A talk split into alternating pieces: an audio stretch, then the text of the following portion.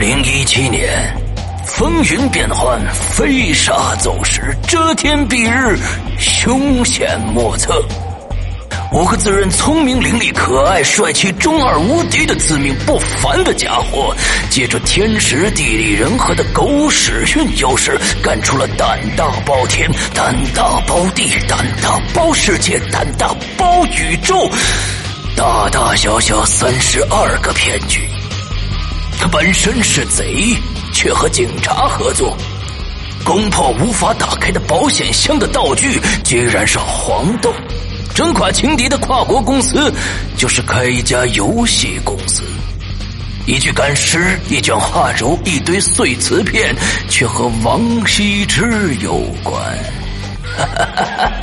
还有谁？还有谁？正应了那句千古名言：“我知道你不知道，我知道他知道，你知道我不知道，他知道的那件事，不管知不知道，你们必须知道。”二零一七年六月十五日，《鬼影人间》官方淘宝店及苹果 APP 全球上线。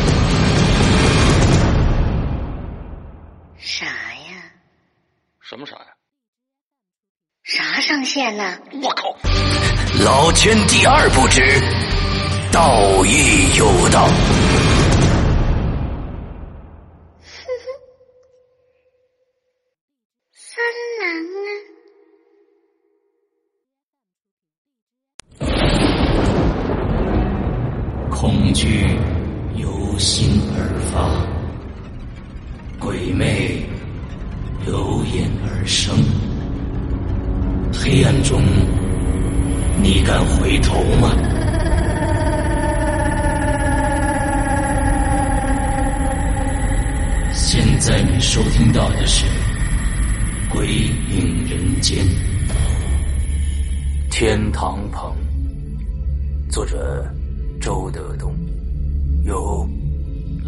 龙鳞播讲，上集。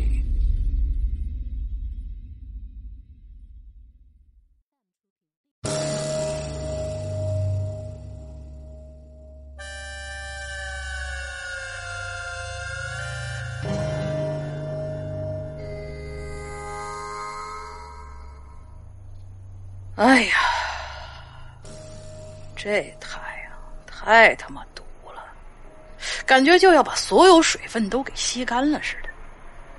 蒋红颜搭着一辆黑摩的前往天堂棚，大约走了一个半钟头之后，那摩托车呀，突然在公路上就停下了。蒋红颜以为没油了，可没想到那摩的司机回头看了看，说：“哥们儿，到了啊。”蒋红颜手搭凉棚，前后看了看，公路前后都没尽头啊！两旁除了树还是树。不是伙计，咱不是谈好了吗？你要把我送到天堂棚啊！摩的司机朝前头指了指，都不到了。蒋红颜一看，嘿，还真是，那路边啊。果然有块不起眼的石头，上面写着“天堂棚道班”五个字儿。这只是到了天堂棚地界您不能把我放在这儿吧？咱不是说好了吗？我呀，就把你送到天堂棚。可是我说，这这怎么也得建个村子，你把我搁这儿算他妈怎么回事啊？村子呀，这我们。这周围这最近的村子大概有七八公里，要不然您啊加加点钱。蒋红岩马上就明白这摩的司机意图，快快快快滚，走吧！他把车费掏出来塞给司机，然后就大步朝前走了。那摩的司机倒也没犹豫，一拧油门回城了。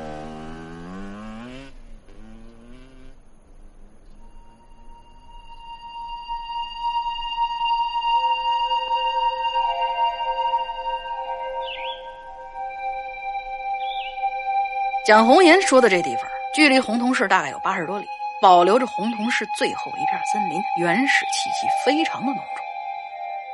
天堂棚这仨字的组合呢，您瞅着可能有点怪，这事儿咱得往一百多年前说。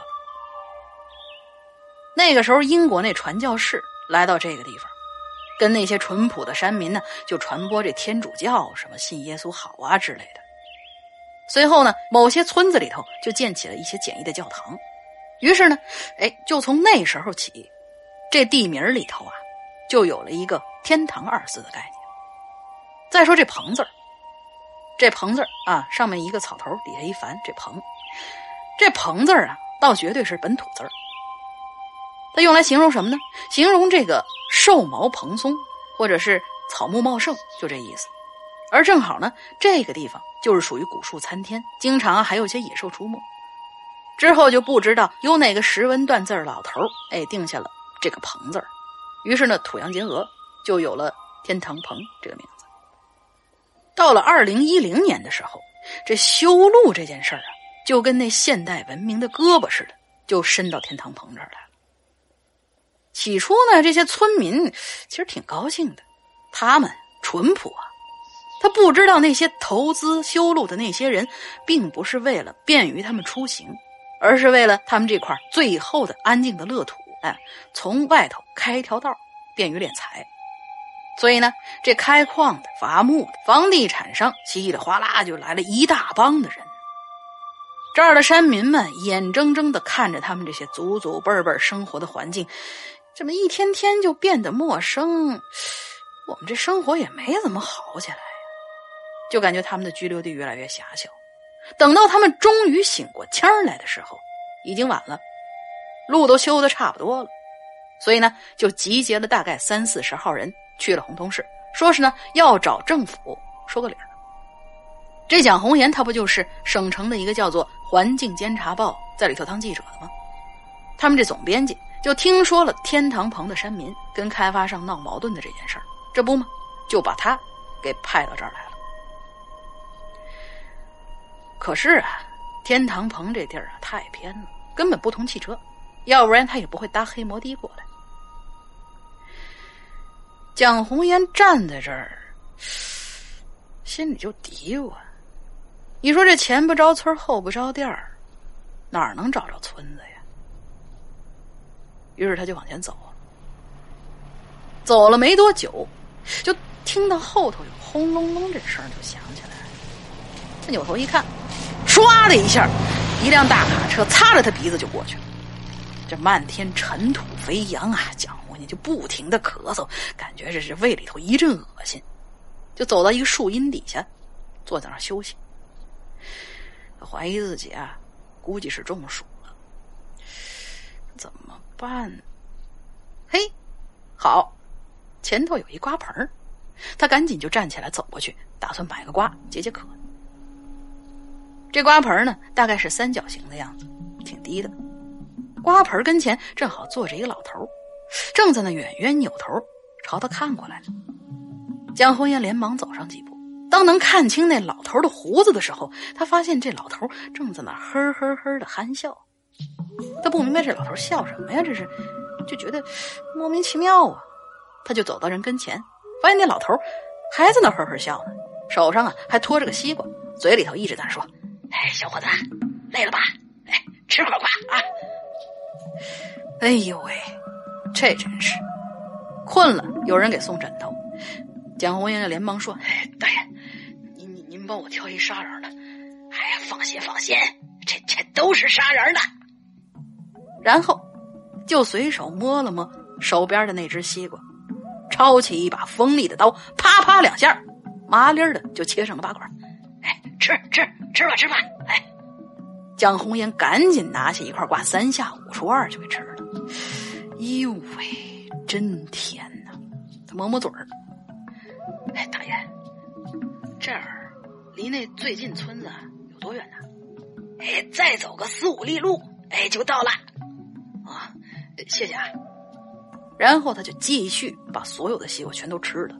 哎呀，这顿西瓜给他吃的，他觉得这地方的西瓜肯定是全世界最好吃的西瓜。等到他把这西瓜吃完，抬头问那老头：“大爷，您这西瓜多少钱？”“哎呀，走吧走吧，我这瓜呀不要钱，随便吃。”这个不合章法呀。蒋红颜盯着这老头儿，笑的倒是挺憨厚。这俗话说得好，这天上掉馅儿饼。于是他就不再说什么。那老头也看着他，笑眯眯的跟他对视。虽说伸手不打笑脸人，但是，但是这瞅着有一人对着你光笑，他也不说什么。蒋红艳就突然觉得有点怕了。于是他就低声说了一句：“那那谢谢你的瓜。”然后立马站起来，转身就继续朝前走了。就这么顺着盘山路往上爬，蒋红颜越走越高，大概走出来有一里多路的样子。这时候他实在是忍不住了，就扭头看了一眼。呀呵！那老头人呢？这倒也没什么，不过那瓜盆他怎么也不见了呢？他这时候站在这位置，居高临下，那视线呢一望无际，根本不可能被树挡着。那那瓜盆跟那老头都跑哪儿去了呢？江红颜咂巴咂巴嘴儿，甜的呀。还有西瓜味儿呢，这说明这刚才这不是幻觉呀？难不成那个老头在他离开以后就把瓜盆拆了？这速度也太快了吧！哎，算算算算，想他干嘛？这白来的西瓜又没要钱，不想了，继续赶路吧。可是走出去四五里之后，他发现。这四周他妈除了树，还是树啊！这漫山遍野的知了叫的人心都烦了，但愣是看不着一屋顶儿。于是掏出手机就想给单位打个电话，可是左摇右晃了半天，他发现这手机啊根本没信号。这下他心里可是慌了。哎呀，那现在就只有一个选择了。那就是继续朝前走了，又走了大概有几十米的样子。突然，他看见迎面来了一辆卡车，蒋红颜赶紧停下来，晃了晃手，他想问问那司机，这前面到底有没有村子。可没想到，那辆车压根儿就没停，轰一下就开过去了。不是都说民风淳朴吗？怎么这样啊？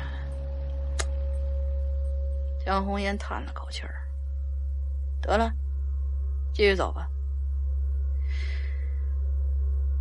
又走了不知道多远，江红颜终于松了口气，因为啊，他看到那山谷里头出现了个湖，那湖边好像还坐着个人，专心致志的，好像在那钓鱼呢，跟尊雕像一样，一动也不。蒋红颜前后左右的看了看，这周围也没村子呀。那这钓鱼人的家该在哪儿呢？那恨不能走了四五十里路跑到这儿来钓个鱼，然后再走四五十里路回去吧？那鱼不都馊了吗？蒋红颜就继续朝前走了，又走了不知道多远。蒋红颜转头又看了看那个钓鱼的人。刚才呀，蒋红岩在他的右后方，而现在呢，已经走到他左后方。可那钓鱼的人还是一动不动，坐那儿等鱼上钩。正在这个时候，蒋红岩再次听到了一阵震天动地的引擎声，回头一看，又来了一辆大卡车，风忙火急的就从他面前飞过去了。哎呀，这继续闷头朝前走吧。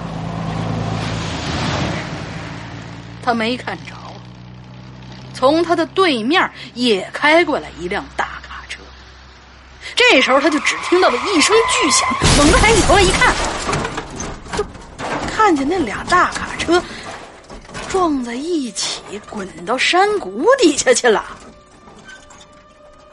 这把蒋红烟都给糟愣了，这大白天的。不看路吗？这都。他愣了半天，才回过神来，瞪大了眼睛朝谷底下看。我去，这两辆车都已经着火了，满地都是空心砖呢。从这么高的盘山路上翻下去，这司机必死无疑呀！蒋红岩连忙手忙脚乱的掏出电话想拨幺幺零，突然想起来，他妈手机没信号。我去，蒋红岩一下就不知道怎么办了，一屁股坐在路边，呆呆的看着那两辆不幸的大卡车。看了半天，他心说不对呀。于是他扭头又看了看那钓鱼的。那人正襟危坐，还是那么一动不动，在那等鱼上钩。这下蒋红岩可真是震惊了，两辆大卡车撞到一起，又一下翻到山谷底下，那声音震天动地。可这钓鱼的怎么能一点反应都没有呢？江红岩连忙掏出相机，颤着手把这个车祸现场和那个钓鱼者的背影拍下来。妈的，要让读者跟他一起见识见识什么他妈的叫做冷漠。等他拍完了，他忽然又想，不对，这这钓鱼的万一是个聋子，那那我这不就错摆了乌龙了吗？于是他站起来，大声喊了一声：“哎，那钓鱼的！”山谷里头回声飘荡，可是呢？那钓鱼的人还是纹丝儿不动，根本就不搭理他。江红艳决定加快步子，赶紧赶路。看见村镇，立刻打电话找人过来。于是他赶紧站起来，顺着盘山公路一直往前走。可是走了几个钟头，却还是没有看到村子。就在他感到一阵绝望的时候，转了个弯儿。哎呀，终于看到了几盏暗淡的灯火呀！蒋红艳立即下了奔路，朝着灯火就奔过去了。他现在根本考虑的已经不是采访了，而是想赶紧找一个地方借宿一宿。蒋红颜在茂密的草丛里跌跌撞撞的朝前走，不知道走出了多远，抬眼一看。那些灯火怎么不见了呢？眼前一片漆黑呀！他不甘心的继续朝刚才灯火出现那个方向往前走。他妈，除了荒草还是荒草，一点声音都没有。那那现在怎么办呢？江红艳站在原地琢磨了半天，最后想着，还是回到公路上。不然，这样的黑夜肯定会迷路的。只有上了公路，才有可能搭到车呀。于是他凭着印象朝公路的方向走，一直撑到天色微亮的时候，他已经双眼猩红了。他撑着疲惫的双眼朝四下张望，竟然看到那条公路就在离他不远的地方延伸着。妈了个叉的！江红颜筋疲力竭的骂了一声，快步往前走。他感觉他妈这天堂棚就是个迷魂阵呢。就这么想着走蒋，红颜突然就碰上了一个熟人。谁呢？昨天那个钓鱼的。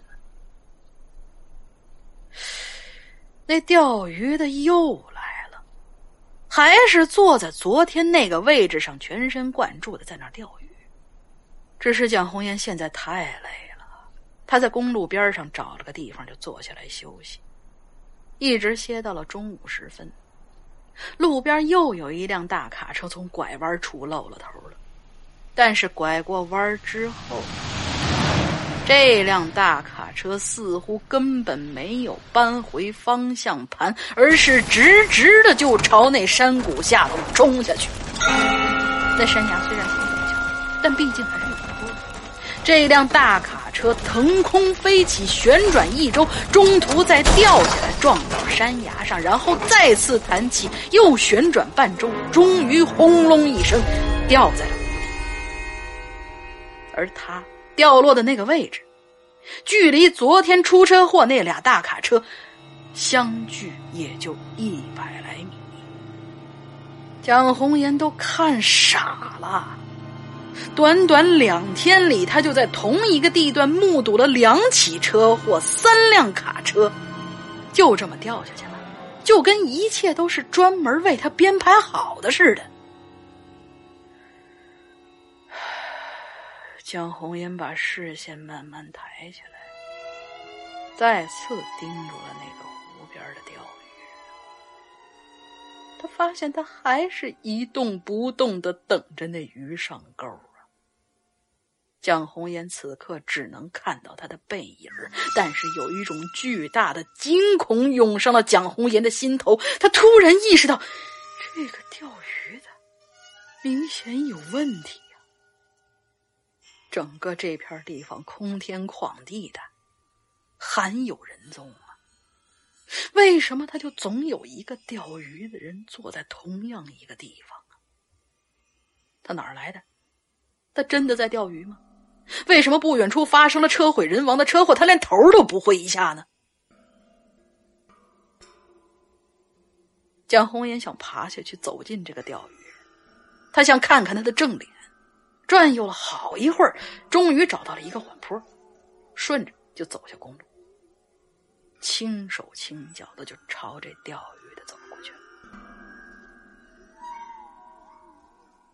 那个钓鱼的人根本就对他没有任何的感觉，一直就那么纹丝儿不动的坐在那儿。这倒是让蒋红颜心里头开始突突了。他走着走着，脚步就越来越慢。他突然有点怀疑，这人他根本不是活人吧？是只死尸？是被谁不知道为什么就摆成这钓鱼的样子，搁在这儿？刚刚想到这儿，他就看见那人动了一下。好像是有鱼上钩，他想提起鱼竿，但是那条鱼又跑了。那人整理整理衣服，重新坐好，继续的等着。江红颜越来越害怕，他朝着刚刚那个坠下山谷的大卡车看了一眼，然后就快步走开了。他隐约记得那瓜盆的方向，那个方向应该就是红铜市的方向。那绝对就是一个正确的世界的方向。于是蒋红颜加快了脚步，一边走一边回头看。而那钓鱼的呢？那人好像根本就不知道他的存在，心无旁骛，一心只是关心水里的鱼。蒋红颜就这么快着步子一直朝前走，可却始终没看到那个挂。他知道，报社的人要是两天联系不到他，肯定会派人来找。所以这么想着，他觉得好像心里有了一丝希望。可他一直走到了太阳偏西，也没有看到任何车辆和行人。估计，他只能靠两只脚走回红铜市了。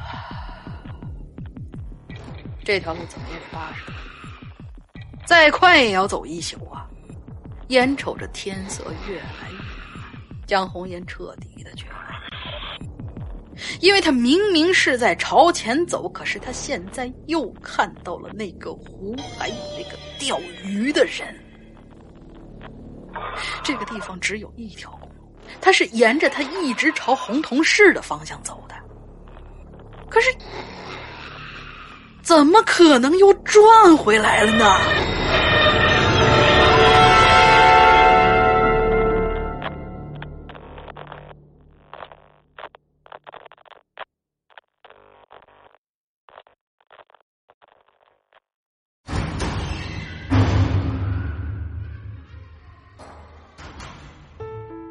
刚刚你收听到的是《鬼影人间》惊悚系列音乐剧。更多精彩，请关注新浪微博“鬼影人间”。苹果手机用户请搜索 App Store 关键词“鬼影人间”，即可免费下载精彩 APP。夜深人静，恐惧来袭，你准备好了吗？